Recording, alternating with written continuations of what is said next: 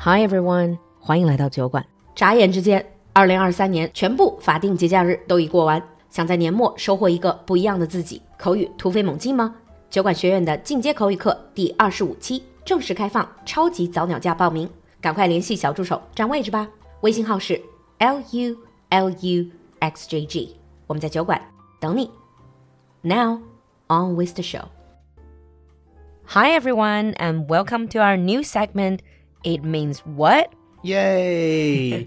欢迎大家回来我们的新板块词源考古研究所。So in this segment, we're going to explore the interesting origin of words and phrases. So, Alan, what is the word for today? Well, today I've chosen one of my favourite words in English. Let me guess, it's alcoholic. Yes, 安澜这个酒精啊 it is whiskey.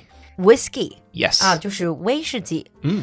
Actually, that's a I always wondered about. I'm not a whiskey drinker, but I mean, I always wondered that doesn't sound English. That the word whiskey. No, it actually comes from a Gaelic word. Gaelic is the language from Scotland. Yeah, Gaelic is a language from northern Scotland, and it's completely different to English. So you wouldn't understand Gaelic. I would not understand Gaelic. Actually, you can watch Gaelic programs on BBC. What's the point? You don't understand it. Well, exactly, but, and it's just so str- it's very, very different from English. Mm, 嗯，这个叫苏格兰盖尔语。If you're interested, you can check it out online and see how it sounds. Yes. So it comes from this Gaelic word which means water of life. Water of life. Isn't that aquavit? Oh, that's Latin. Yeah. Mm.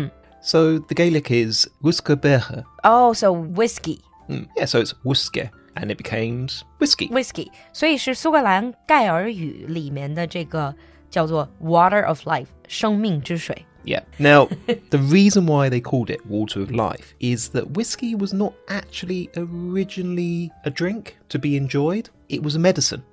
Oh, I thought it was just because they really love drinking. No. So whiskey started to be distilled in Scotland.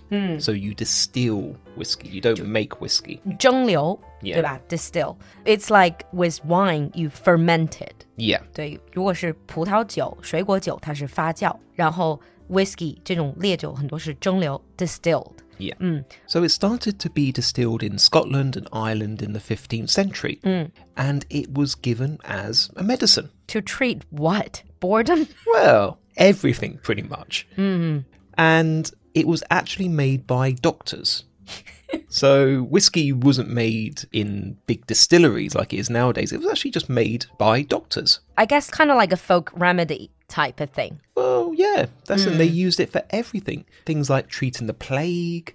They used it for, surprisingly enough, they used it for depression.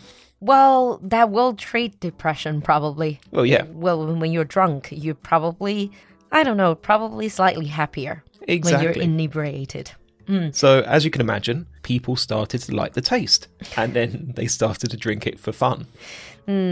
actually alan i would like to ask you something related now we know that whiskey comes from gaelic Yeah. Scottish language. When I see a whiskey bottle，那现在因为酒馆也有在做酒的生意嘛，所以就经常会去这种展会，然后就看到那个 whiskey 的瓶子上面会写 Scotch。 Yes. Scotch that means Scottish, like a whiskey from Scotland. Yeah. This is the really strange thing.